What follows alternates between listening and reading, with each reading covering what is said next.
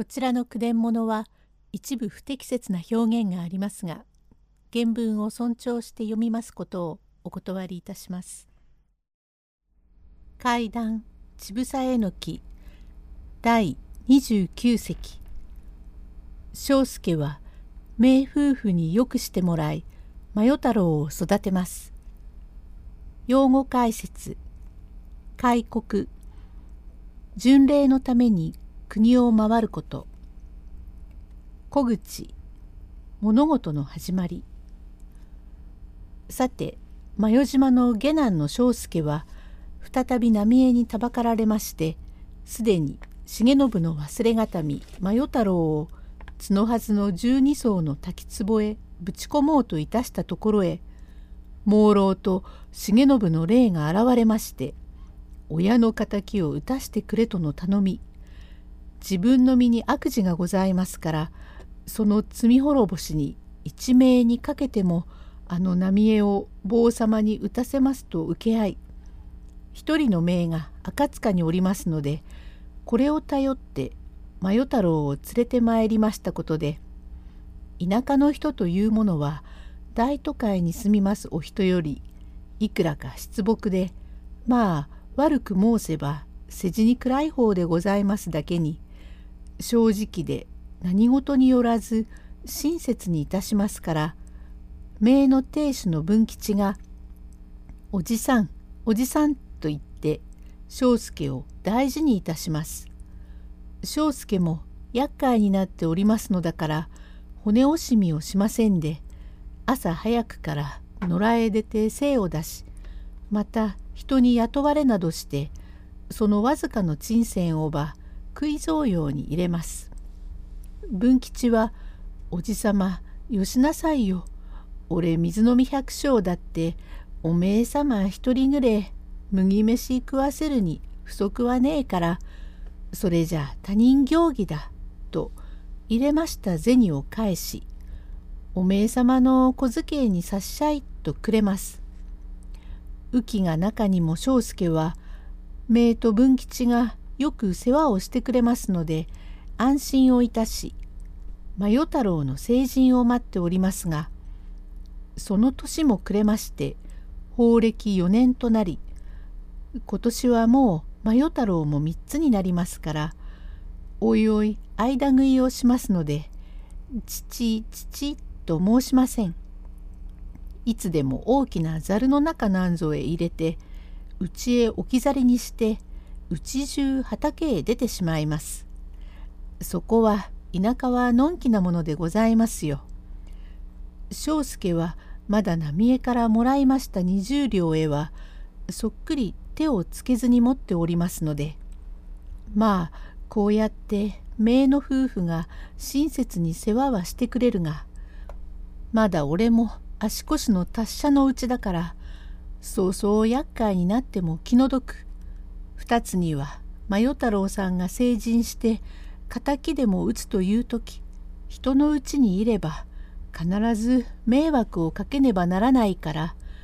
この金のあるうちに別になるのが双方の上分別だとこれから別家を心がけておりますとついこの村に正月院という寺がありましてこの門番に去年の下月までじじいとばばあがおりましたが死さえあって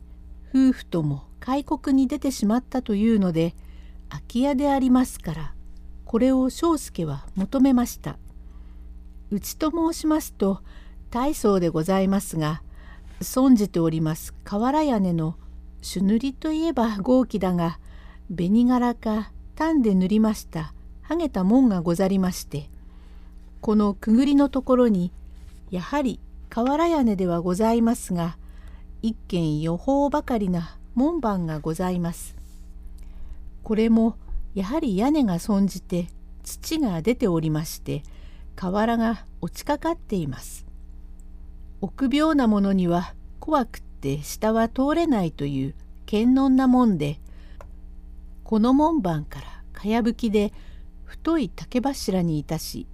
間口2軒に奥行きが9尺という立て足しがございまして根田の張ってございますところはほんの三畳ばかりでここにいろりが切ってある跡はみんな土間で北の方はひしぎ岳の下見え裏から邪剣に泥が塗ってある壁まあまあ壁でこれから西の方へかけて火場が縄につけて干してある。こいつが風が吹くたびにガサガサ言うという田舎屋のお約束でございます。これを庄助は五両といくらかで求めまして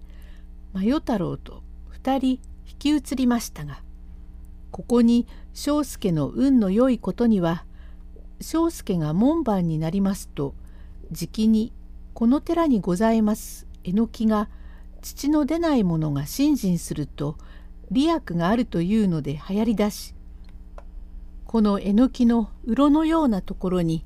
とんと父の下がったようなこぶがいくつもありますがこの先から父のような甘いつゆが垂れるがこれを竹の筒に入れて持って帰りまして父の先へつけますときっと出ない父が出るという。これはつゆではありません。木のヤニでございましょうがこの流行り始めましたというのも一つの不思議でこれは去年新宿で出会いましたかの小石川原町のよろずや新兵衛の女房があれから後に父へちょっとした出来物ができましたが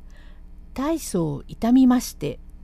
医者にかかってもはかばかしく治りません。何でも信心をするより仕方がないと白山様をしきりと信仰いたしますとある世の夢に白山権現が現れまして汝赤塚のえのきの下にある我を信仰いたせばたちまち利益を与える。そのえのきから垂れるところの父を痛み所へつけよ。立ちどころに平癒すべしとお告げがありましたから新兵衛夫婦は信心肝に銘じまして早速その翌日赤塚の白山権現と言って訪ねましたが一向知れません。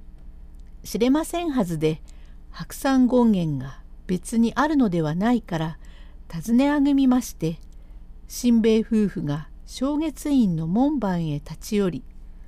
図らず庄助に出会いますというお話。まことに12階のところはほんの敵討ちの小口を並べますのみゆえ定めし面白くございますまいが今34階で読み切りますゆえご辛抱のほどを願いあげまする。第30席へ続く